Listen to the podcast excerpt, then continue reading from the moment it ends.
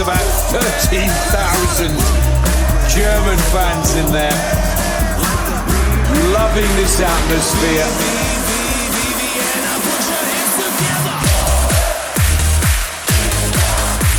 the German fans are on their feet.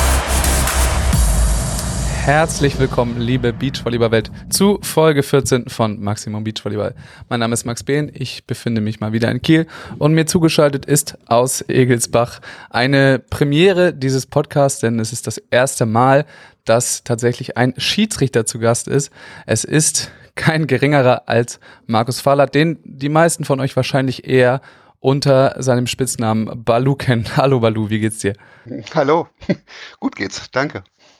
Ja, alles klar. Wie ähm, das Schiedsrichterleben ist ja gerade etwas eher eingeschlafen. Was machst du gerade ansonsten so? Ja, ich bin ja nur in meiner Freizeit Schiedsrichter. Ansonsten bin ich hauptberuflich in der Tat ähm, Angestellter in der in der Softwareentwicklung und ähm, da als Produktmanager für für ein Team von zwölf Leuten zuständig. Ähm, und da ich ansonsten gerade weder Trainer noch dies noch jenes sein kann, ähm, übe ich mich gerade als begeisterter Koch. ja. Zu Hause. Ja, zu Hause, genau. Ähm, die ganze Zeit Lieferservice geht auch nicht. Also ich koche ungeheuer gerne, habe das eh schon vor ein paar Jahren für mich entdeckt und mache das jetzt recht viel, wie man ja auch sehen konnte, ganz erfolgreich. Also das mit dem kalorienbewusst kochen müsste ich vielleicht noch hinbekommen. da sagst du schon was vorhin. Ähm, du bist nicht hauptamtlicher Schiedsrichter. Ich glaube, dem aufmerksamen Beobachter könnte das äh, schon klar sein. Aber wie ist das, das angestellt, also das Verhältnis, äh, wenn ihr mal vom DVV quasi angefragt werdet als Schiedsrichter? Wie, wie steht ihr dazu? Wie werdet ihr da engagiert? Also jetzt speziell im Bereich Beach. Ähm, wir haben, ich glaube, aktuell 35 A-Schiedsrichter in Deutschland für den Beachvolleyball ähm, sind an den Bundesschiedsrichterausschuss, an den BSAA an, angegliedert. Und die deutsche Tour fragt quasi bei unserer Leitung an oder spricht mit denen ab, wie viele Schiedsrichter wo benötigt werden. Dann werden die Schiedsrichter generell gefragt, zu welchen Terminen sie freigeben könnten. Und dann werden wir zentral sozusagen verplant von, von der Einsatzleitung aus bei uns. Ähm, bist du auch Hallenschiedsrichter? Ich bin auch Hallenschiedsrichter, da aber nur in der dritten Liga unterwegs. Nur? Ja. ja, wir haben ja durchaus einige Koryphäen bei uns im, im Beach-Bereich, die, ich sag mal, das eine als I, das andere als A machen und dann halt auch deutsche, also erste Liga pfeifen und so weiter. Ähm, da sind meine Interessen zu spät geweckt worden, habe ich zu spät mit dem Schiedsrichter angefangen und ist ja in der Tat eigentlich auch nur so ein, so ein Seitenprodukt aus meinem volleyballerischen Werdegang. Oh, du sagst es gerade. Ich habe es auf meinem Zettel stehen. Werdegang. Wie wie wird man bitte, also du kannst es natürlich nur aus deiner Sicht erzählen, das will ich auch gerne nur aus deiner Sicht hören, aber wie bist du bitte Schiedsrichter geworden, Balu? Ja, also angefangen hat das Ganze, glaube ich, also ich habe... ja richtig weit ausholen. Ich muss richtig weit ausholen. Ich bin alt. Also vielleicht noch ganz kurz für alle, die es noch nicht wissen. Ähm, ich bin 46 ähm, und wie mir vor kurzem jemand gesagt hat, einer, der deutlich jünger ist, ey, du bist ja wie wir nur irgendwie alt. Ähm, also war zumindest sehr ehrlich. Ähm, ich habe, ich glaube, mit zwölf angefangen, Volleyball zu spielen in der Halle und ähm, die erste Zeit halt auch wirklich nur in der Halle verbracht ähm, als Spieler primär natürlich. Und irgendwann als Spieler ist es ja in den meisten Ligen so üblich, dass man halt auch irgendwann pfeifen muss. Und ich habe mich da irgendwie nicht so effektiv dagegen gewehrt und habe dann halt meinen ersten Schiri-Schein gemacht gehabt. Damals so ein, so ein D-Schein in der Halle, glaube ich. Und ähm, habe dann angefangen, in der Halle auch recht früh einen Trainerschein zu machen. Also ich bin mit, mit 19 habe ich angefangen als, als Trainer für eine für eine Damenmannschaft das Ganze nebenbei zu machen und für den Trainerschein brauchte man ja auch sowieso einen Schiri-Schein. Und mit Beachvolleyball, lass mich kurz rechnen, ich würde sagen so mit 22 sowas in die Richtung rum, wurde bei uns dann wirklich mal eine Anlage schon gebaut. Also für mich zwar schon oder für viele volleyballerisch schon echt spät mit Sand anzufangen. Für mich war das da so die erste Berührung. Und es hat mir halt Spaß gemacht. Und bei den Turnieren, wenn du dann irgendwann anfängst, halt Turniere zu spielen, musst du ja auch pfeifen. Wir waren dann auch schnell Ausrichter bei uns und da war für mich dann wichtig, als Ausrichter wollte ich halt auch kapieren, wie die Regeln dann wirklich so sind. Und zum Pfeifen ist es natürlich eh hilfreich. Ja, und dann wurde ich irgendwann mal von unserem Schiedsrichterwart in, in Hessen angesprochen, also Beat-Schiedsrichterwart, ob ich nicht vielleicht auch beim Hessenfinale pfeifen könnte oder wollte. Und dann habe ich meinen B-Schein gemacht und dann hat das noch so ein paar Jahre gedauert und dann war es irgendwann halt der A-Schein und ich glaube, das ist jetzt sieben oder acht Jahre her. So lange bin ich jetzt auf der deutschen Tour unterwegs. Und also das so. Der, der, ja, der Weg, der ging denn, ähm, der geht denn automatisch oder wurdest du denn auch nochmal so, keine Ahnung, von höherer Stelle angefragt, hier, weil du willst du nicht nochmal den und den Schein machen, wir brauchen hier noch Leute oder hast du gesagt, okay, ich will jetzt hier aufpfeifen? Nee, also in der Tat, ähm, von, also so ein Scouting-System gibt's da, glaube ich, in dem Sinne nicht. Ne? Also bei uns war es halt wirklich ähm, unser, unser Beat-Schiedsrichterwart, also der Michael Dax aus Hessen, der da halt versucht halt andere Schiedsrichter oder andere Leute fürs Schiedsrichtern zu begeistern und ich habe es halt ausprobiert und es hat Spaß gemacht und ähm, irgendwie bin ich dabei hängen geblieben. Und ich meine, das Krasse ist halt wirklich, dass wenn mich Leute ansprechen, auch als ich meinen A-Trainer Beach angefangen habe, war das halt immer so der Beach-Schiedsrichter. Ja, weil das ist halt das, was ich in Anführungszeichen von der Leistungsklasse am höchsten tue, aber nicht unbedingt das, wie ich mich als, als Volleyballer oder Beachvolleyballer generell definieren würde. Also ich liebe diesen Sport halt durch und durch, aber ich bin halt auch A-Trainer in der Halle und ich bin Beach-Trainer und ich meine, wir haben uns, glaube ich, kennengelernt vor Jahren, als du gegen meinen Sohn bei irgendwelchen deutschen Meisterschaften Oft im genug, Jugendbereich gespielt hast, genau. Und ähm, ist es halt so, ich habe eigentlich eine relativ klare Trennung in der in der Halle ist mir das Trainerwesen und auch immer noch Spielen wirklich wichtiger, was die Terminfreigaben angeht, als das Pfeifen. Ähm, im Sommer im Sand ist es inzwischen Zeit anders, weil ich sag mal, nur aus Jux und Dollerei irgendwie Trainer von irgendeinem Team zu werden, dann musst du halt doch recht viel Zeit mitbringen, kriegst halt gar nichts dafür. Und wenn du hier in der Gegend nichts groß an Teams hast, da was aufzubauen, ist halt auch recht schwierig. Also dann müsstest du schon Leute haben, die so begeistert sind und das unbedingt wollen und dich dann anfragen. Und dementsprechend bin ich halt im Sommer eher Beachwart in Hessen und ähm, spiele halt noch und kümmere mich um solche Sachen und pfeife. Aber da ist dann wirklich das, die Termingabe, Freigabe, Pfeifen, das, was meinen Sommer definiert. Und wenn ich drumherum frei habe, dann zocke ich halt noch ein bisschen. Ist das denn äh, halbwegs lukrativ eigentlich, was ihr da macht auf der deutschen Tour? Also, wenn du das Wochenende frei hältst dafür extra. Die Unterkunft kriegt ihr schon mal gestellt, so viel weiß ich. Unterkunft kriegen wir, kriegen wir gestellt. Da gibt's auch immer so Diskussionen drum, was angemessen und was, was richtig ist und was wir gerne hätten und was wir dann wirklich kriegen. Ähm, und ansonsten kriegen wir, ja, darf man glaube ich sagen, steht in Ordnung drin, ist soweit bekannt, ähm, 90, 90 Euro pro Einsatztag. Ähm, wenn man das jetzt mit der Halle vergleicht, ist das eher gering. Wenn man das für den, den Aufwand und die Zeit, die man da mitbringt, betrachtet, dann wahrscheinlich erst recht. Aber ich glaube, keiner von uns macht's fürs Geld. Also es gibt den einen oder anderen, der vielleicht recht früh angefangen hat oder als Studi das Ganze nebenbei macht. Der ist dann ganz dankbar, dass er da halt was dazu bekommt. Ähm, ja. Bei mir ist es einfach, ich kann dabei echt gut abschalten. Also auch wenn es stressig ist, aber dadurch, dass es stressig, ich denke ich halt definitiv nicht an Arbeit und ähm, habe so nach einem Wochenende halt einfach den Kopf wieder frei und freue mich dann am Montag wieder am Schreibtisch im Zweifelsfall zu sitzen, aber ich hatte ein Wochenende, wo ich mir nicht über irgendwelche Probleme den, den Kopf zermartert habe, arbeitstechnisch. Ja gut, so kann man es auch sehen. Also als ähm, also manche Leute machen gerne komplett Urlaub, aber das, äh, wenn man dann während der freien Zeit noch irgendwas anderes machen kann, dann kriegt man natürlich auch den Kopf ab davon. Verstehe ich komplett. Ja, also Urlaub ist eh nicht so meins. Also nicht so richtig. Na, ich habe jetzt seit habe einfach mal gerechnet gehabt. Ich glaube, seit, seit elf Jahren oder zwölf Jahren habe ich bis mal auf einem Winterurlaub keinen, keinen richtigen Urlaub gemacht. Ja, also nicht in dem wie Sinne. denn auch? Also ja, na, aber im Sommer, also oder im, im Frühjahr geht's los. Ähm, da bin ich normalerweise dann für drei oder vier Wochen äh, in irgendeinem Beachcamp als Trainer unterwegs. Ähm, und da geht schon mal ein Großteil vom Urlaub drauf, unter Umständen im Herbst nochmal, je nachdem, wie das in den Hallenspielplan passt. Oder wie halt im Sommer, sag ich mal, durch irgendeine WM oder dies oder jenes halt Tage gebraucht werden, um zu irgendwelchen Turnieren anzureisen oder da halt zu pfeifen. Ja, also der Terminplan lässt jetzt nicht so viel Urlaub zu, auch wenn man sowohl Hallen als auch Beachvolleyball in irgendeiner Weise bedient, dann ist es auch irgendwann voll. Genau. Ähm, du sagst es gerade international. Was, wie sind da deine Erfahrungen? Was hast du da schon gemacht? Und ich habe dich bei der WM als Linienrichter erleben dürfen, wie du da die Fahnen hochgereckt hast. Wie, was hast du da? Hast du da schon auf dem Bock was äh, an Erfahrung gesammelt? Nein. Also werde ich auch nicht. Also meine, meine beiden Highlights waren, glaube ich, im ersten Jahr als Schiedsrichter in Deutschland bei der Militär-WM dabei zu sein. Und ich war mal bei einer Europameisterschaft Small Countries Division in Vaduz in Liechtenstein. Das waren so meine internationalen Einsätze.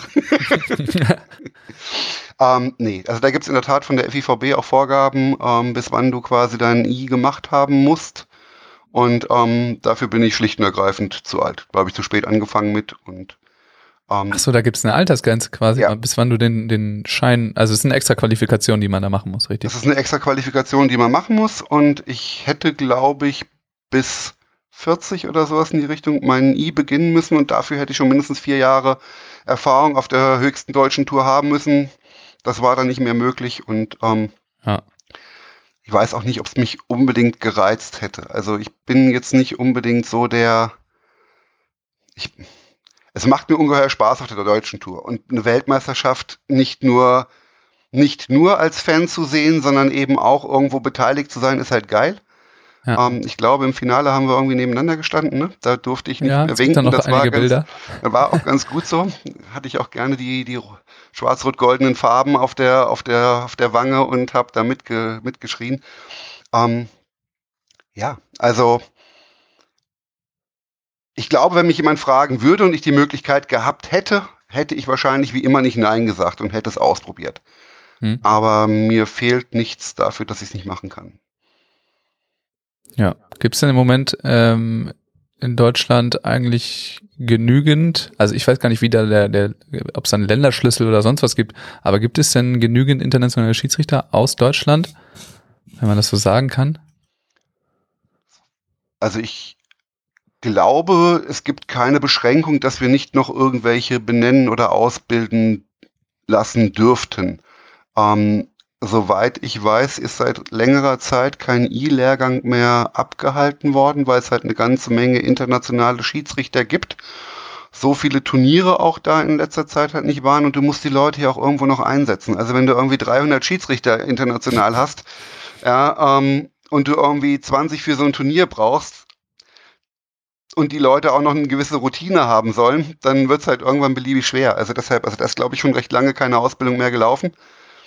Gibt mit Sicherheit den einen oder anderen Kandidaten bei unseren Schiedsrichterkollegen in Deutschland, die das gerne machen würden und mit Sicherheit auch machen könnten. Also von, von dem, wie sie den Sport verstanden haben. Aber letztendlich, ich glaube, am Ende ist es der, der Bundesschiedsrichterausschuss wiederum, der dann jemanden beruft oder nominiert für so einen I-Lehrgang, wenn dann wieder einer stattfinden würde. Das ist der Klassiker, dass ja dann Lehrgänge jetzt gerade vielleicht nicht in der Häufigkeit abgehalten werden, wie sie es könnten. Aber ganz kurz, um es festzuhalten, wer sind gerade die internationalen Schiedsrichter, die äh, aus Deutschland kommen? Oh Gott, ich hoffe, ich vergesse keinen. Also fangen wir an mit ähm, dem Joe Mattner, der schon, schon ewig internationaler Schiedsrichter ist. Wir haben den Tobi Markfeld, der als I-Schiedsrichter unterwegs ist. Wir haben den Stefan Müller. Dann kommt noch der Christian Wolf und die Martha Tellmann. Ich glaube, das sind die fünf, die wir aktuell haben. Munir, der immer noch als Schiedsrichter auch bei uns aktiv ist, war mal I. Ich glaube, der macht das nicht mehr international. Ähm, und ich glaube, das wäre es gewesen. Ansonsten sind mir keine, keine aktiven Is bekannt. Vielen Dank für die Aufzählung. Wenn jemand sich jetzt da äh, irgendwie vergessen fühlt, dann soll er sich gerne bei Balu direkt melden und hast mir jetzt äh, schicken. Genau. Äh, Balu, du hast es vorhin schon angesprochen. Du hast nicht nur Schiedsrichterqualifikation, sondern auch den ein oder anderen Trainerschein. Was ist gerade deine, also wie bist du involviert im Moment in der Halle? Weil du hast ja gerade schon gesagt, im Beach bist du nicht so unterwegs, weil du da eher dich auf die, Schi- das Schiedsrichterwesen konzentrierst. Aber was machst du gerade in der Halle? In der Halle, bevor es abgebrochen wurde, war ich in diesem Jahr wieder in meinem Heimatverein bei der SSG Langen unterwegs, habe in der eine, eine, eine Trainergemeinschaft, wenn du es so nimmst, gegründet mit meinem langjährigen eigentlich Co-Trainer, den ich da hatte mit, mit Frank Werner, der inzwischen seit auch seinen A-Schein gemacht hat.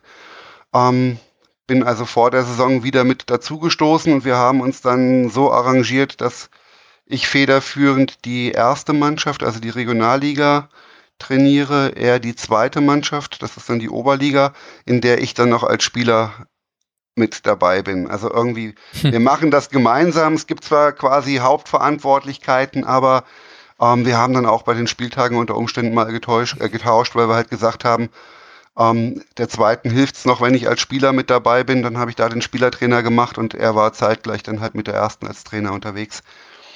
Aber es ist echt ein Luxus. Wir sind kein, kein wirklich großer Verein hier im Rhein-Main-Gebiet. Wir haben vier Herrenmannschaften, wir haben ein bisschen was an Jugend und wir haben zwei Damenmannschaften. Aber wir haben zwei A-Trainer, die aus dem Verein stammen und über den Verein, sage ich mal, und ihre Arbeit da ähm, das Engagement gefunden haben, sich in die Richtung zu, zu entwickeln. Und wir haben auch inzwischen zwei Schiedsrichter in der dritten Liga, ähm, die das machen. Also für so einen kleinen Verein sind wir schon recht fleißig dabei, nicht nur Spieler, sondern eben auch im Drumherum die Leute auszubilden. Gab es denn da mal irgendwie die Ambition, etwas äh, irgendwie höher zu machen als Trainer? Ich glaube, ich war da übrigens dabei, als du für deine A-Trainer-Hausarbeit ähm, irgendwie Recherche gemacht hast in der Türkei, saß du immer fleißig am Laptop, als wir zusammen im Trainingslager waren. Aber ja, genau. dann, hast du da mal irgendwie mit diesem Schein, den macht man ja nicht einfach so aus der, aus der Hose raus, sondern gab es da mal die Ambition, irgendwie mehr zu machen? Nee, eigentlich nicht. Also klingt witzig ähm, oder dumm. Also ich habe ich hab damals als ich den A-Schein vor, ich glaube, sechs Jahren oder was in die Richtung dann gemacht habe, fünf Jahren, sechs Jahren, ähm, ging es mir eigentlich darum, ich wollte als Trainer der möglichst beste Trainer für meine Mannschaft sein. Zu dem ja. Zeitpunkt waren wir, ich glaube, das fünfte oder sechste Mal aufgestiegen, waren gerade in der, in der Oberliga angekommen und ähm, gut, ich hätte erst ab der Regio überhaupt einen B-Schein gebraucht und ähm, erst ab zweiter Liga dann den A-Schein. Aber ich hatte da keine Ambitionen, außer dass ich eigentlich für mich halt der beste Trainer oder für meine Jungs der beste Trainer sein wollte, der ich sein kann. Also möglichst viel an Wissen, Trainingsperiodisierung, Planung und solche Sachen halt noch mitzunehmen.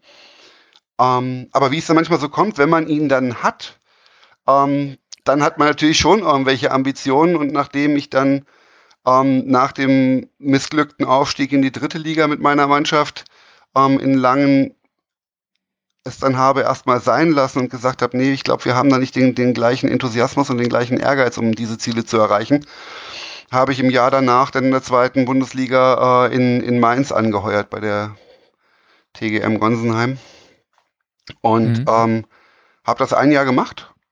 War ein super intensives, wirklich erfolgreiches Jahr. Wir waren am Ende Dritter. Ähm, aber nach dem Jahr war mir auch klar, das kann ich so nicht durchziehen. Also Respekt für alle, die das neben dem Job machen. Aber meins ist für mich eine Dreiviertelstunde bis Stunde Fahrerei. Und ähm, drei bis viermal die Woche zwei Stunden im Auto zu verbringen, plus da Training, plus Scouting für die Spiele, um, um sag ich mal, auf den nächsten Gegner eingestellt zu sein ähm, plus die Auswärtsspiele, die halt dann doch auch sehr zeitintensiv in der zweiten Bundesliga Süd mit den Fahrereien bis nach Bayern runter oder an den Bodensee, wo man halt dann doch mal vier Stunden unterwegs ist. Äh, ja, das war, also nach dem Jahr war ich richtig, richtig platt und die letzten paar Wochen und Monate, also eigentlich so ab Februar, Anfang März war das dann für mich wirklich, wo ich gesagt habe, wenn die einen anderen finden, sollen sie ihn gerne nehmen, weil ich glaube nicht, dass ich das auf Dauer hinbekomme. Oder ich hätte reduzieren müssen und mehr an meinen Co-Trainer abgeben müssen, der einen super Job da gemacht hat. Das war total toll, mit dem zusammenarbeiten. Ähm, Oberarzt aus, aus Mainz, der sich das auch so einigermaßen von den Zeiten legen konnte, dass er halt wirklich fast immer da war. Aber am Anfang war es, ich kannte ihn noch nicht gut genug, wusste nicht, was ich ihm zutrauen konnte. Am Ende haben wir festgestellt, das klappt echt super. Ähm, da hätte ich auch mehr abgeben können, aber ich war halt wirklich einfach ein Stück weit durch und habe halt gemerkt, dass das ziemlich an die Substanz geht. Und auch der Job, in Anführungszeichen, er nährt dich nicht. Ne? Ich habe einen nee, normalen ja, Job, klar. den ich halt irgendwie betreibe, den ich, wo mein Arbeitgeber, der mir da echt ganz gut Geld für bezahlt, auch den Anspruch hat, dass ich nach Möglichkeit immer immer fit und vernünftig auf Arbeit auftauche und ähm, habe auch eine Klausel mit dem, wo drin steht, ich darf als Trainer und Schiedsrichter und bla und so weiter arbeiten, wenn meine Pausenzeiten, die gesetzlich vorgeschrieben sind, halt auch entsprechend eingehalten sind, für die ich selber zuständig bin. Und das, wenn man die Rückfahrten sonntags nach einem Auswärtsspiel mit dazu rechnet, wenn man am nächsten Tag anfängt, dann ist das halt nur noch bedingt gegeben und das ja. habe ich für mich gemerkt. Ich glaube, mein Arbeitgeber hat es hoffentlich nicht gemerkt. Also ich, mir sind keine Fehler unterlaufen oder irgendwas, wo ich sagen würde, nachweislich war er kacke, aber es ging an die Substanz. Ja. Ja, gut, wenn du dann da sonntags irgendwie, sonntags 15 Uhr spielst äh, und dann noch vier Stunden nachher zurückfahren musst, das ist dann irgendwann und dann montags wieder früh aufstehen musst, irgendwann ist es dann auch gut und das zu der Belastung, die du dann drei, viermal die Woche hast. Ich kenne das ja selber äh, aus der zweiten Liga, das ist teilweise schon eine hohe Belastung und ich kann es mir auch nicht richtig vorstellen, wie man das macht, wenn man noch Vollzeit arbeitet nebenbei. Genau. Und das also. Jahr danach war dann wirklich ein mehr, mehr oder weniger ein Sabbatical, wo ich dann als Spieler halt nochmal richtig Spaß hatte. Ja, wo wir auch mit der zweiten Mannschaft aus der Landesliga in die Oberliga aufgestiegen sind. Mhm. Und ähm, nach dem Jahr bin ich in Langen dann wirklich wieder eingestiegen als Trainer und ähm, es macht einfach, es macht einfach einen Heiden Spaß, ne?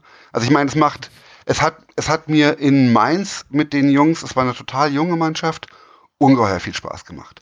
Ja, ein paar von den Jungs siehst du ja auch auf der deutschen Tour spielen und so weiter, was übrigens interessanterweise sowohl bei den Einsätzen als auch von dem, was Gegner darüber gesagt haben, wenn ich mal sowas pfeifen würde, ähm, nie zu Problemen geführt hat. Also da bin ich, da stand ich Gott sei Dank vollkommen, also ich habe auch im Schiedsrichterwesen Bescheid gegeben gehabt, dass ich in der zweiten Liga da als Trainer äh, engagiert bin. Und zu dem Zeitpunkt war Manu Lohmann noch als Spieler auf der deutschen Tour unterwegs und Tobi mhm. Brandt und Jonas Reinhardt fingen da gerade an oder hatten ihr, ihr erstes großes Jahr, sag ich mal, dann gehabt. Auf der deutschen Tour. Auf der deutschen an. Tour, ja. genau. Ähm, aber dadurch, dass das halt doch zwei getrennte Sportarten sind und wir uns untereinander gerade beim Beachen doch alle so gut kennen, dass du halt sagst, ja, nur weil es jetzt ein Spieler ist, ähm, bist du halt nicht anders zu dem oder würdest du den bevorzugen, weil du tust ja damit nichts Gutes für deinen Verein. Und ähm, ich habe sie wirklich auch mal gepfiffen. Und auch da war, war nichts, wird nie was sein. Also da kann ich doch extrem gut trennen. Weil, Hat sich auch keiner beschwert. Nee, im Gegenteil. Ich hatte mal ein Spiel, wo wirklich ähm, ich gefragt wurde, ob ich das pfeifen würde. Und habe ich gesagt, nee, ihr spielt doch gegen Tobi und Jonas. Meinte ja, wo ist denn das Problem?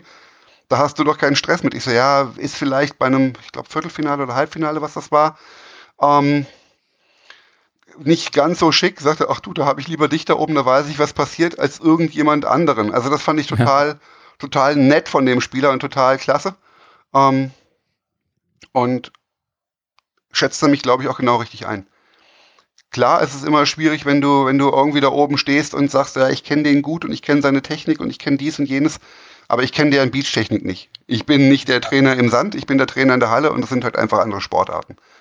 Und wenn ich jeden, den ich schon mal trainiert habe, nicht mehr pfeifen dürfte, wird's dünn.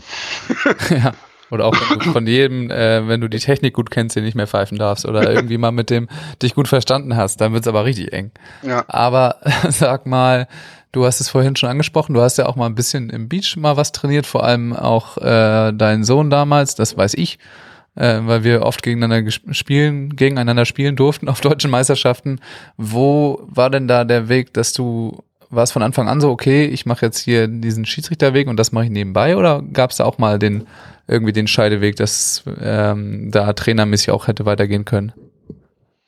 Ähm, hätte, hätte weitergehen können, wenn er es gewollt hätte. Also ähm, mein der Weg mit, mit Lukas, also meinem, meinem älteren Sohn, war halt so, dass ich glaube, mit zwölf haben wir bei irgendeinem Beachcamp das erste Mal zusammen ein paar Sätzchen gespielt und das hat echt Spaß gemacht. Und in Hessen für die Altersklasse gibt es halt so gut wie gar nichts an Angebot. Und dann habe ich ihn halt gibt es oder gab es? Entschuldigung. Also weder noch. Also es gibt halt kaum Turniere und es gab auch kaum Turniere. Und da ist die Fahrerei fast schlimmer und mehr bei so wenigen Teams, die es da irgendwo gibt, als wenn du im Erwachsenenbereich spielen würdest. Und ähm, da habe ich ihn gefragt und er hatte echt Bock drauf. Und dann habe ich in, in dem Jahr angefangen, mit ihm Beachturniere bei den Erwachsenen zu spielen.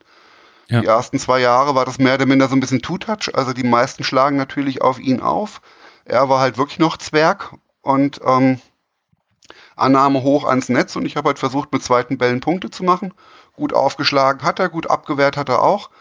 Und ähm, wir hatten ungeheuer viel, also aus meiner Sicht Quality Time, weil wir halt zusammen im, im Sand gestanden haben, aber eben auch die Wochenenden dann halt miteinander verbracht haben. Ähm, war super und für die deutschen Meisterschaften, so ich sag mal ab U17 war das dann ja, ne, mit, mit, mit 16, da waren wir noch Partner und haben zusammen dann wirklich vernünftig auf der hessischen Tour inzwischen Zeit gespielt. Ähm, durchaus auch recht erfolgreich. Und nach zwei Jahren Jugenddeutsche Meisterschaften mit zwei verschiedenen Partnern ähm, war er dann so gut, dass ich halt im Sand einfach die Bremse war. Und das war halt der Moment, wo ich durchaus auch für ihn als Trainer mit seinem Partner weitergemacht hätte, wenn sie gewollt hätten. Da war ich auch als Schiedsrichter noch nicht so etabliert, sage ich mal, dass das unbedingt ähm, dass mir irgendwas gefehlt hätte oder so, ne? Ja. Ähm, dann hätte ich das gerne gemacht oder hätte das mit Sicherheit gemacht, aber den Ehrgeiz hatte weder er noch sein Partner da irgendwie Richtung, Richtung Teilnahme Deutsche Tour oder sowas in die Richtung zu, zu gehen und dann ah, ich habe noch nie meine Kinder zu irgendwas gezwungen, was Sport oder was dies oder jenes angeht, außer der Tatsache, dass sie bitte welchen machen, weil ich halt einfach keine Couch Potatoes haben wollte. Aber was sie dann tun für sich und mit welchem Ehrgeiz blieb ihnen halt immer komplett überlassen. Okay, aber darüber hinaus hast du nie jemand anderes irgendwie mal dort trainiert. Nein. Also du hast ja, du bist ja auch, hast du den A-Trainer Beat schon? Nein. Oder bist du da noch drin? Du hast ihn ja ich hab, oder nicht? Ich habe ihn angefangen, ich habe ähm, aber beide dann parallel gemacht, Halle und Beach. Ja. Ähm, und hätte für beides eine Hausarbeit gebraucht. Und das war vom Umfang her in der Tat echt zu viel und habe halt gehofft, dass ich das mit dem Beach auch um ein Jahr schieben könnte. Aber da wurde nichts mehr angeboten und das ist jetzt auch schon ein paar Jahre her und man braucht ihn ja nicht. Weißt du, also beim, beim ja. A-Trainer Beach ist halt das Problem, also wenn du nicht gerade wirklich Stützpunkttrainer werden willst, ähm, brauchst du nicht. Wenn du Nationaltrainer werden willst, bräuchtest du ihn, glaube ich, möglicherweise. Andererseits ja, weiß ich nicht, wer von denen. wahrscheinlich nicht mal da gerade. Genau, also wer von denen da gerade benannt worden ist, um, um Nazio-Trainer zu sein, das sind alles top erfahrene ähm, Spieler. Und da du beim Beachvolleyball ja sowieso viel, viel selbstgesteuerter bist als in der Halle, sind ich glaube, die, die das machen, die, so wie ich sie kennengelernt habe, die sind so gut und so strukturiert, ähm, die brauchen da halt keinen A-Trainer für. Und den Ehrgeiz hätte ich nicht und dazu würde ich auch nie berufen weil dafür gibt es einfach immer wieder richtig geile Spieler, die halt aufhören und ähm, für die ist ja auch noch ein Platz da. Ja, gut. Also sehen wir dich da in Zukunft wahrscheinlich eher auf, auf dem Bock, wenn wir ja. dich in der Beachvolleyball-Welt sehen. Ähm, dann lass uns doch mal da so ein bisschen einsteigen in die, in die Schiedsrichterwelt oder in die, in das Spiel Beachvolleyball selber. Und zwar würde ich gerne mit dir über äh, aktuelle oder in den letzten Jahren Veränderungen des Beachvolleyballs sprechen. Und zwar jetzt sagen wir mal einfach aktuell durch die German Beach Trophy und so weiter. Lass uns erstmal da landen, weil da gibt's ja auch eine kleine Veränderung. Und zwar, dass ihr einfach nicht mehr so laut pfeifen sollt. Wie nimmst du das persönlich wahr? Ist das irgendwie eine Behinderung? Weil ich habe es vorher auch immer so irgendwie erfahren von Schiedsrichtern, die finden das auch gut, dass sie laut und klar ins Spiel mit dem Pfiff eingreifen durften. Ähm, wie siehst du das jetzt gerade, diese Veränderung? stört mich komplett gar nicht. Also okay. ich habe mich am Anfang dabei ertappt, dass ich einen Spielzug automatisch abgepfiffen habe. Das hat vielleicht ein paar Ballwechsel gedauert. Dann musste ich mich wieder daran erinnern, dass wenn der Ball auf dem Boden war und das nicht klar war, dass ich dann doch dann bitte pfeife. ähm, ja. Weil, also wenn wir ihn unterbrechen, wenn er nicht offensichtlich beendet ist, dann tun wir das ja auch da und dann bitte auch so, dass die die Spieler es hören, aber ich brauche die Lautstärke der Pfeife komplett nicht, um mich da irgendwie durchzusetzen. Also von daher, mich, mich stört das nicht. Ähm, ich finde, für die Schiedsrichter von uns, die international pfeifen, ist okay oder auch für auf der deutschen Tour okay und angemessen, wo wir sagen, wir versuchen nach internationalen Standards zu pfeifen, dass wir das da beibehalten, wie es aktuell ist und da eben nicht anpassen. Ähm, aber ich kann es in so einem, in so einem Format, wo die beiden Kommentatoren so nah am Spielfeld sitzen, vollkommen verstehen, dass dieses ständige Reingetröte dann einfach super nervig ja. ist. Und ich würde mir auf der deutschen Tour manchmal wünschen, dass er nicht ganz so laut gepfiffen werden würde, weil gerade auf dem Center Court, wo wir inzwischen mit ähm, mit Vocero, also mit mit ähm, Funkverbindung miteinander kommunizieren, da fliegen einem schon manchmal die Ohren weg, wenn der Erste dann da voll reinhaut. Ach, hast du die ganze Zeit den ersten im Ohr, wenn du Zweiter bist? Ich habe den, also der Erste und der Zweite sind komplett freigeschaltet, die hören alles voneinander und dementsprechend auch die Pfiffe, auch wenn die einigermaßen raus gefiltert werden sollen, aber das klappt halt manchmal einfach nicht, weil die Frequenz nicht passt oder wie auch immer. Und dann tut's manchmal schon weh im Ohr. Also wir haben auch schon mal äh, im Spiel die Pfeife gewechselt, weil die eine irgendwie zwei, zwei, keine Ahnung, Frequenzen zu hoch oder zu tiefer und deshalb nicht gefiltert wurde. Ähm, ja. Also da wäre es schön, wenn nicht ganz so laut, aber da ist halt Stimmung, da ist es laut auch drumherum. Ja. Ne? Da, also im Normalfall, wenn nicht gerade Corona ist. Und da musste den Pfiff halt einfach auch so setzen, dass alle vier mitbekommen, das Spiel ist vorbei. Oder der, der, der Spielzug. Nee, also das ist für mich wirklich kein Problem. Ich finde es für das Format angemessen und gut. Ja, komplett. Äh, gab es da, also korrigiere mich, wenn ich was falsch sage, ich glaube, so, ansonsten gab es dort keine große technische Veränderung, die ihr da irgendwie anders hättet pfeifen sollen oder so. Nee, also was anders, definitiv anders ist, ist ähm, die Video-Challenge, wie sie da gemacht wird. Ja. Was ich richtig toll von den Initiatoren, also von gerade von ähm, von Ernie ähm, finde, ist halt einfach Daniel Wernitz an der Daniel Stelle. Wernitz, genau, ähm, wie er uns mit einbezogen hat. Also in dem, was sie gerne machen wollten, wo er sagt, hier mit eurer Erfahrung und so weiter, wie würdet ihr das denn machen? Äh, Anmerkung aus dem Off, er hat auch mal einen Arschein Beach gemacht, also ähm, Schiedsrichter, also der Mhm. weiß auch, wo, worüber er redet. Und ähm, da haben wir uns halt wirklich abgestimmt und haben halt aufgrund der Tatsache, dass wir zwar einige Kameras zur Verfügung haben, aber ähm, nicht so hochauflösende Bilder und nicht so viele Kameras, wie es halt auf der deutschen Tour mit Video Challenge aktuell der Fall ist, haben wir uns halt für ein anderes System entschieden. Und ähm, die Idee war halt eigentlich dahinter, es gibt nichts Schlimmeres, als im Stream irgendwelche Tuschberührungen oder dies oder jenes zu sehen, also klare Fehlentscheidungen zu sehen und keine Möglichkeiten ein zu haben, einzugreifen.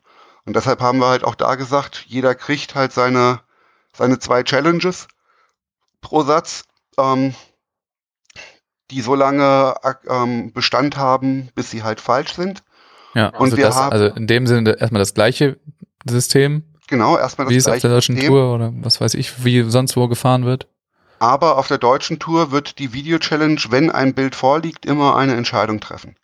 Ja. Also der Ball war in, er war aus, es war Fehler oder nicht Fehler, es war Tusch oder nicht Tusch, wie auch immer. Ähm, und das geben die Kameras da eigentlich auch her, wobei ich auch schon ein, zwei Calls hatte, wo ich sagte, Kacke, die sind, die sind so knapp, ja, und auf meinem Monitor sehe ich's. Und das, was dann nachher über die Videowall gezeigt wird, da siehst du diese knappe Netzberührung halt gerade nicht oder diesen Minitusch, auch wenn wir irgendwie einen Kreis drum machen, aber du nimmst es halt kaum wahr, es ist halt knapp. Und da haben wir uns mit Daniel zusammen dafür entschieden gehabt, dass es einen Stance as Called gibt. Dass wir jetzt sagen, es gibt Sachen, wo wir eine Vermutung haben, aber es mit dem Bildmaterial halt einfach nicht vernünftig belegen können. Und dann wird die Entscheidung, das haben wir so ein bisschen aus dem Football, sag ich mal, ent, Ja. ent, entlehnt. Ja, dann wird die Entscheidung halt nicht overturned, aber sie wird auch nicht wirklich bestätigt. Man sagt halt einfach, das Bildmaterial gibt's halt nicht her. The call stands, genau. Genau. Und das finde ich, fand ich gut. Ähm, und wir haben häufig, ja, so, so, so Mikrotuschs und solche Sachen siehst du da halt einfach nicht. Ähm, aber das war, das war definitiv eine, ein, ein Unterschied. Ich würde es, wenn ich gefragt würde, was wahrscheinlich keiner tun würde, ähm, aber ich würde es auf der deutschen Tour so beibehalten wollen, wie es aktuell ist. Das ist das, das ist das professionellere System und wir sind ja auch eine Ausbildungstour irgendwo. Ne, es ist die höchste deutsche Spielklasse, die wir im Sand haben, aber es ist halt eben auch das, wo unsere Junioren-Nationalspieler und so weiter halt lernen und wenn sie dann international spielen, halt nicht nochmal die Regeln umlernen sollen, sondern wo sie halt national schon so gebrieft und ausgebildet sind, dass sie mit dem Wissen auch international dann gut bestehen können. Und damit haben die Deutschen, glaube ich, durchaus einen Vorteil. Gibt, glaube ich, sonst wenige Länder, wenn überhaupt welche, wo mit Video Challenge gepfiffen wird und auch nur ganz wenige FIVB-Turniere, also maximal die fünf Sterne, wo Video Challenge halt am, am Start ist. Ja. Und was, was sagst du jetzt, wo wir bei der Video Challenge sind? Sagst du zu den Leuten, die sagen, ähm, wenn man auf dem Center Court spielt und Video-Challenge hat, ist das ja ein Vorteil zu, zu ich spiele auf dem Sidecourt und kann irgendwie Fehlentscheidungen nicht challengen? Oder von mir aus gesehene Fehlentscheidung, das weiß Ja, ich ich im wollte Moment ich wollt nicht. gerade sagen, also da, da du vorher nicht weißt, wer mehr Fehlentscheidungen bekommen wird, du oder dein Gegner, kannst du nicht sagen, es ist ein Vor- oder ein Nachteil. Es ist, es ist ein bisschen ein anderes Spiel. Du musst halt damit leben, dass der Schiedsrichter halt seine Entscheidungen trifft, wie er sie trifft. Ähm, ich, also ich persönlich finde es nicht schlimm. Ich finde halt, dass es nichts Schlimmeres gibt, als die Möglichkeiten zu haben. Und auf dem Center Court wird halt gefilmt. Da siehst du unter Umständen ja eh die Replay. Ja, das war ja vorher immer einer der Hauptkritikpunkte. Du siehst in der Replay irgendwas, dass der Schiedsrichter gerade offiziell Mist gemacht hat, eigentlich auf der Videowall bei irgendeiner Aktion. Aber du konntest halt nichts dagegen tun. Auf den Nebencourts hast du das eh nicht.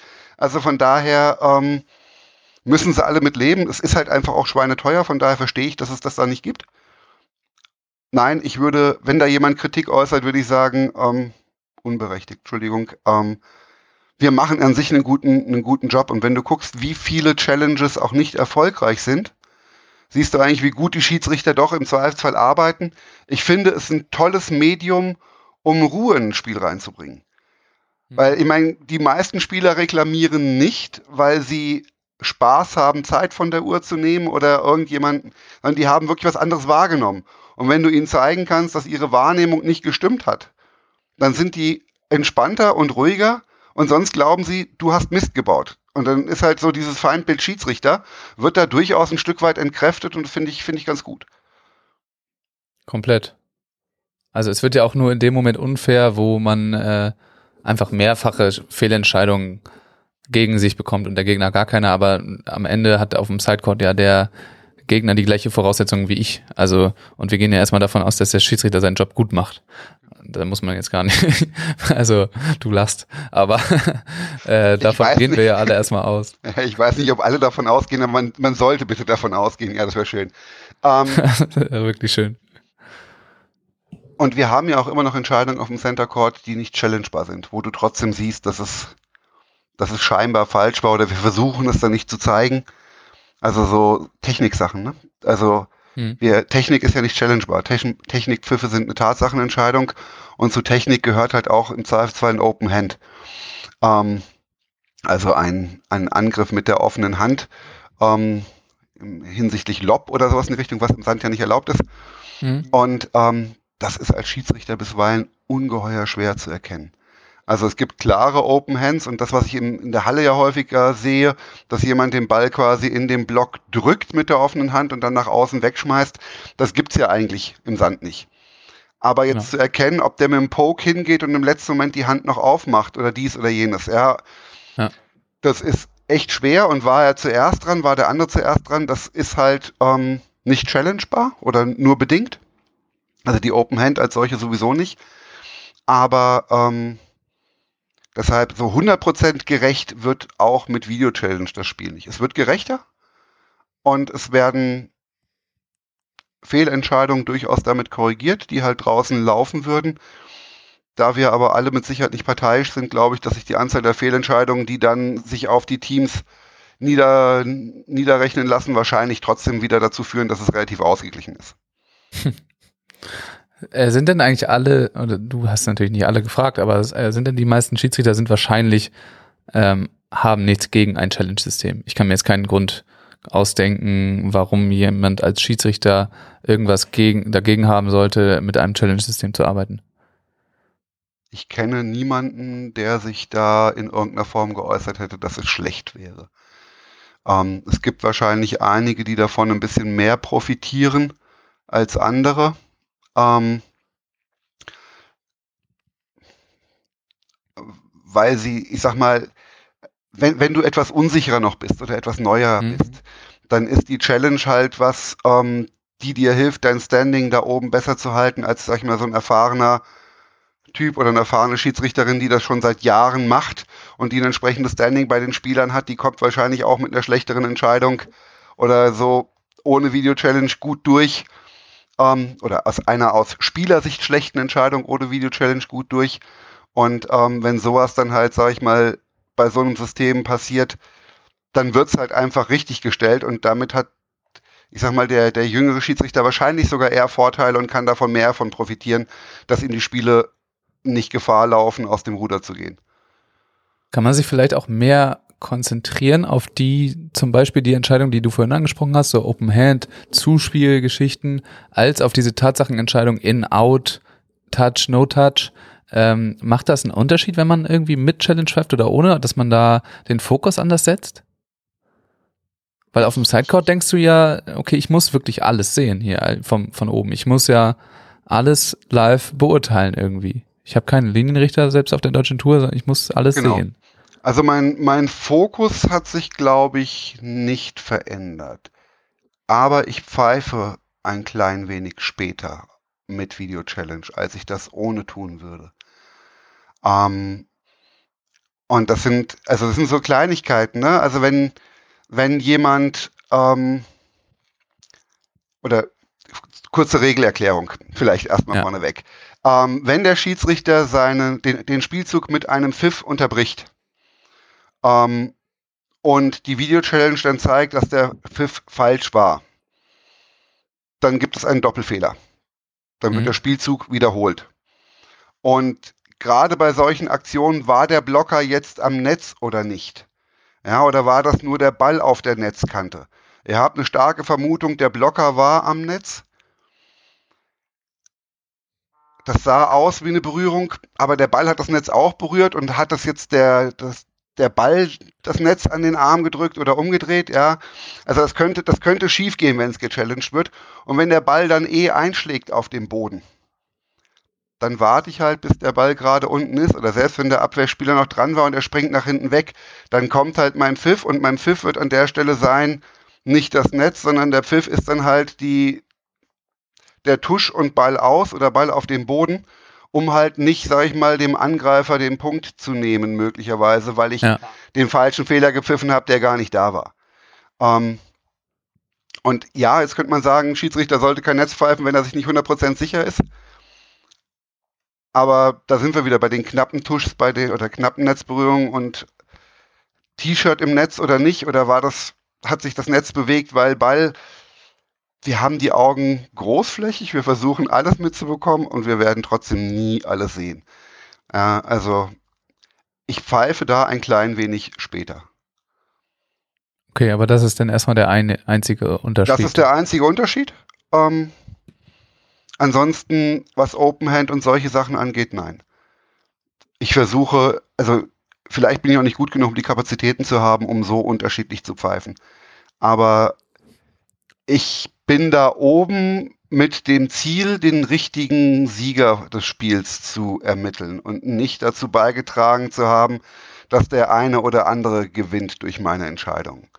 Deshalb ärgere ich mich auch immer tierisch, wenn mir nachgewiesen oder wenn ich dann feststelle, also auch auf einem Sidecourt, wo ich kein Video habe, ja, dass ich halt wirklich mal falsch lag mit einem Pfiff.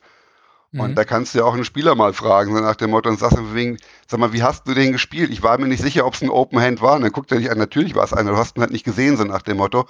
Und ich so, fuck, ja, okay, das Spiel war deutlich, oder hat den Satz hat er eh nicht gewonnen, war okay. Aber also für mich, ich denke da echt lange drüber nach. Ich möchte einfach, ich möchte das so gut wie möglich, so fehlerfrei wie möglich machen. Ich möchte, dass am Ende die Mannschaft als Sieger vom Feld runtergeht, die es auch gewesen wäre, wenn das, das Supersystem, der nie Fehler machen würde, da oben stehen würde.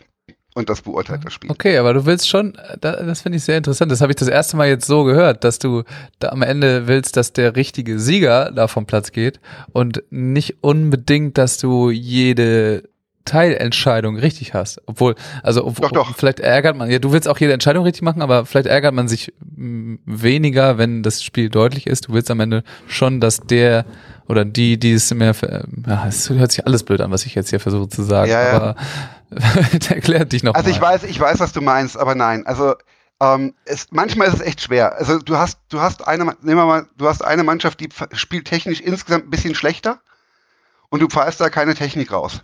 Und die andere Seite spielt technisch eigentlich perfekt, hat aber zwei Böcke drinne. Und am Ende hat die Mannschaft mehr Böcke oder mehr Technikpfiffe bekommen, die eigentlich viel sauberer spielt. Ja. Das ist schon ein Kackgefühl, aber das ist halt meine Linie, die ich mir auf das Spiel lege. Und ich würde nicht versuchen, meine Linie oder dann auf der anderen Seite Fehler zu suchen, um das auszugleichen. Also mhm. Das auf keinen Fall. Aber wenn halt, ich sag mal, so diese Linie gelegt wäre und wenn dies und jenes und da sitzt oder steht irgendeine Maschine oder die perfekte Video-Challenge, die jeden Fehler entdecken würde, ähm, wenn dann derselbe Sieger vom Feld geht wie den, den ich gefunden habe, wenn ich das pfeife, dann habe ich es richtig gemacht. okay, das ist aber auch ein, ein Perfektionismus, den man also ja. irgendwie anlegt. Und ich musste auch wirklich lernen am Anfang, weil so, oh, jetzt hast du den gepfiffen, der war wohl falsch. Wie beurteilst du jetzt das auf der anderen Seite das nächste Mal? Ähm, und ich will halt dummerweise auch ein guter Schiedsrichter sein. Also da sind zwei Sachen, die entgegen in mir arbeiten. Den richtigen Sieger finden, ja, und ein guter Schiedsrichter sein. Also wenn ich dir jetzt ein Zuspiel rauspfeife, das vielleicht falsch war, ja, und unmöglich. danach fest und, und, und, unmöglich. Und danach drüber nachdenke, oh, der war jetzt schon scheiße. Jetzt so, so Konzessionspfiffe hört man ja. Gibt's ja beim Fußball auch immer, wenn der Reporter sagt, naja, das war so eine Konzessionsentscheidung. Ja. Ähm, das versuche ich echt zu vermeiden. Also, wenn es irgendwie geht. Ich versuche diese Linie dann zu halten, auf beiden, für beide Teams gleich. Aber Konzessionspfiffe, na gut, wenn der erste falsch war, dann habe ich einen Fehler gemacht. Wenn ich jetzt einen Konzessionspfiff auf der anderen Seite mache, dann habe ich zwar im Sinne den richtigen Sieger finden, das Gute getan, aber im Sinne von guter Schiedsrichter sein, war es leider der zweite Fehler. Ähm, mit zwei Fehlern kann ich noch weniger leben als mit einem. Also Aber wenn du den ersten schon äh, aus deiner Sicht falsch pfeifst, weil man weiß es ja, man, jeder von uns hat ja schon mal irgendwie ein Spiel gepfiffen oder so, da pfeift man, was man, was man äh, im Nachhinein vielleicht lieber hätte pfeifen sollen oder auch wollen. Ähm, bist, fühlst du dich denn verpflichtet, diese Linie an das ganze Spiel anzulegen oder kann man diese Linie auch noch verändern, indem man sagt, okay, es war ja falsch, aber ab jetzt mache ich das, äh, würde ich diesen pfeifen? Wie, wie siehst du das? Ja, Ha, wie sehe ich das? Ähm, Schwierig. Ähm, Weil diese Linie ist ja ein viel, viel diskutiertes Thema und auch was viele denken, was einen guten Schiedsrichter ausmacht, dass man eben eine Linie, die man sich selber festlegt, durchzieht. Genau, also wir sollten nicht allzu viel, aber wir können ja auch mit Spielern sprechen. Ja, mhm. und wenn ich wirklich mal einen Pfiff hatte, der zu streng war und ein Spieler kommt zu mir und fragt nach, ob er wirklich so schlecht war oder irgendwas in die Richtung, dann werde ich mit Sicherheit nicht hingehen und sagen, ja, der war jetzt viel zu streng, aber also ich glaube, einem Spieler zu sagen, dass der grenzwertig war und ich habe ihn jetzt halt genommen und möglicherweise war er zu streng, weil wir haben ja auch eine andere Perspektive. Bei manchen Bällen siehst du die Hände so genau, wie sie nacheinander an den Ball gehen. Denselben Ball würde ich aus einer anderen Perspektive nie pfeifen, weil ich die Hände nicht sehe ja. und das Ergebnis sieht toll aus. Ja, und ich habe meine Linie auch relativ weit runtergenommen. Ich pfeife nicht viel Technik. Ich pfeife Böcke, aber nicht Unschönheiten. Und wenn es mir dann doch mal passiert, dass ich halt einen so gesetzt habe, dann habe ich genug Zutrauen in mein Vermögen, auch eine strengere Linie notfalls durch das Spiel durchzuziehen. Ich kann also aber. Fühlst du dich dann schon an den an diesen ersten Pfiff gebunden? Ich fühle fühl mich ein Stück weit an den ersten Pfiff gebunden. Ja. Ich weiß nicht, das eine Finale auf der German Beach Trophy, ähm, da habe ich dem, das war Max Betzin mit Rudi gegen Alex und, und Sven. Ähm, da habe ich dem Max eine Rettungsaktion, der dann übers Netz ging, als zweiter Ball, als Open Hand abgepfiffen, also als, als illegalen Angriff oder als gehobenen Ball. Ja. Der war schon streng, aber im Sinne von ähm, Vorteil verschafft, war das was, wo ich zugestanden habe, gesagt, der Pfiff ist an sich richtig. Und dann hat Alex halt bei kurz vor Satzball in dem einen Satz einen über Kopf zugespielt, der mit Sicherheit nicht unbedingt meiner Linie entsprechen würde, ihn unbedingt immer zu pfeifen. Aber er war definitiv ein unsaubererer. Und gemessen an der Linie, mit dem, den ich bei Max rausgenommen habe, habe ich den halt auch gepfiffen. Ja, mit dem, mit der Konsequenz, dass Alex sich über den Ball erstmal tierisch aufgeregt hat. Ja, dafür ist ein gutes Recht. Kennt die kennen ja die Schiedsrichter auch und wissen, wie ihre Linie sonst ist. Und natürlich hat er danach jeden Ball mit dieser Linie wiederum verglichen, ja, die ich da bei ihm angelegt habe. Das ist nämlich das Problem bei strengen Linien oder strengeren ja. Linien, ja, dass du dann halt alles vergleichbar hast. Und er kam am Ende zumindest zu dem Schluss, dass er sagte, war zwar strenger als sonst, aber die Linie hat gestimmt. Ja, und ähm, mein Gott, also ich, mir geht es nicht darum, dass mich jeder Spieler versteht und jeder hat ja seine eigene Wahrnehmung, wie er einen Ball spielt. Ähm, und die muss nicht die gleiche sein wie die, die ich gesehen habe oder glaube gesehen zu haben. Aber ich finde diese Linie wichtig, um deine Eingangsfrage ähm, zu beantworten, ja. Und trotzdem, wenn ich merke, dass ich richtig Mist gebaut habe mit einem Pfiff, kann es entweder, das ist wirklich Tagesform, ja, passieren, ähm, dass ich halt sage, von wegen, nehmt den nicht zu, zu genau, ich werde versuchen, nicht mehr so genau hinzugucken oder eben umgedreht, ich habe was vergessen zu pfiffen, zu pfeifen, ja, den hätte man wohl nehmen können. Ich werde versuchen, mehr darauf zu achten und die Linie ein bisschen strenger zu setzen. Ähm, ich habe aber auch schon, nachdem mir so der Spielfilm im Kopf nochmal durchgelaufen ist, was ich da gesehen habe, es geschafft, nochmal zu pfeifen und zu sagen, Doppelfehler, der Pfiff war scheiße. Nach deinem eigenen Pfiff? Ja. Okay. Ja, komplett Auch- äh, auch auf der-.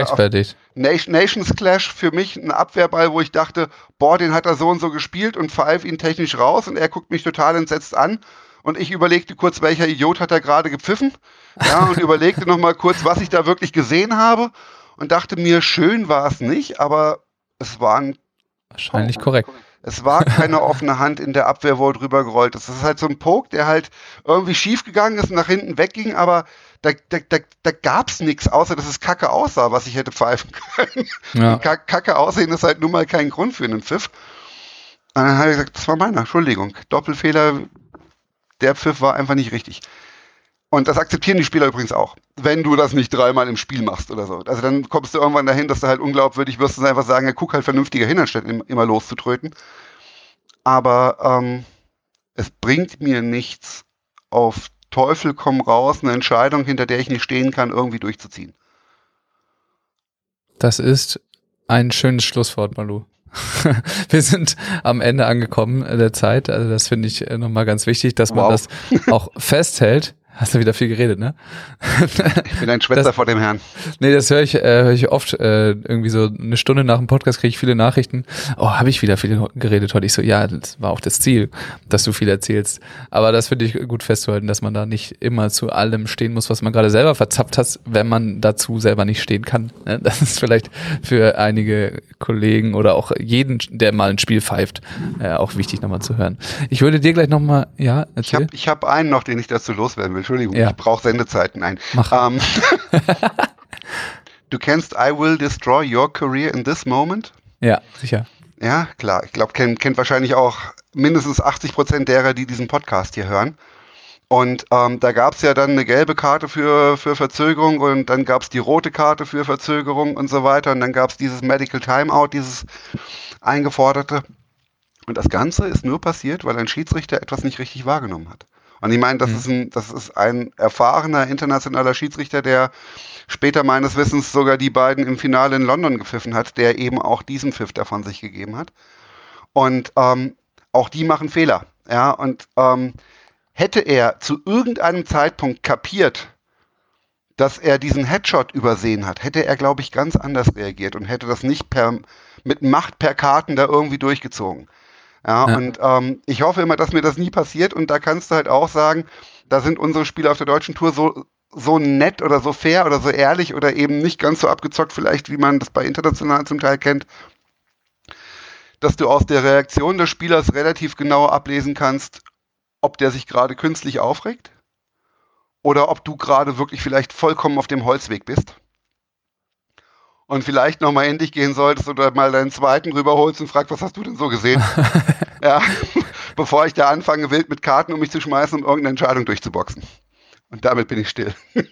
Damit bist du erstmal still. Das war schon das Schlusswort, deswegen würde ich dir jetzt, äh, normalerweise lasse ich neuerdings immer meinen Gast äh, nochmal äh, ein paar Worte verlieren zum Ende. Das äh, hast du jetzt schon damit getan.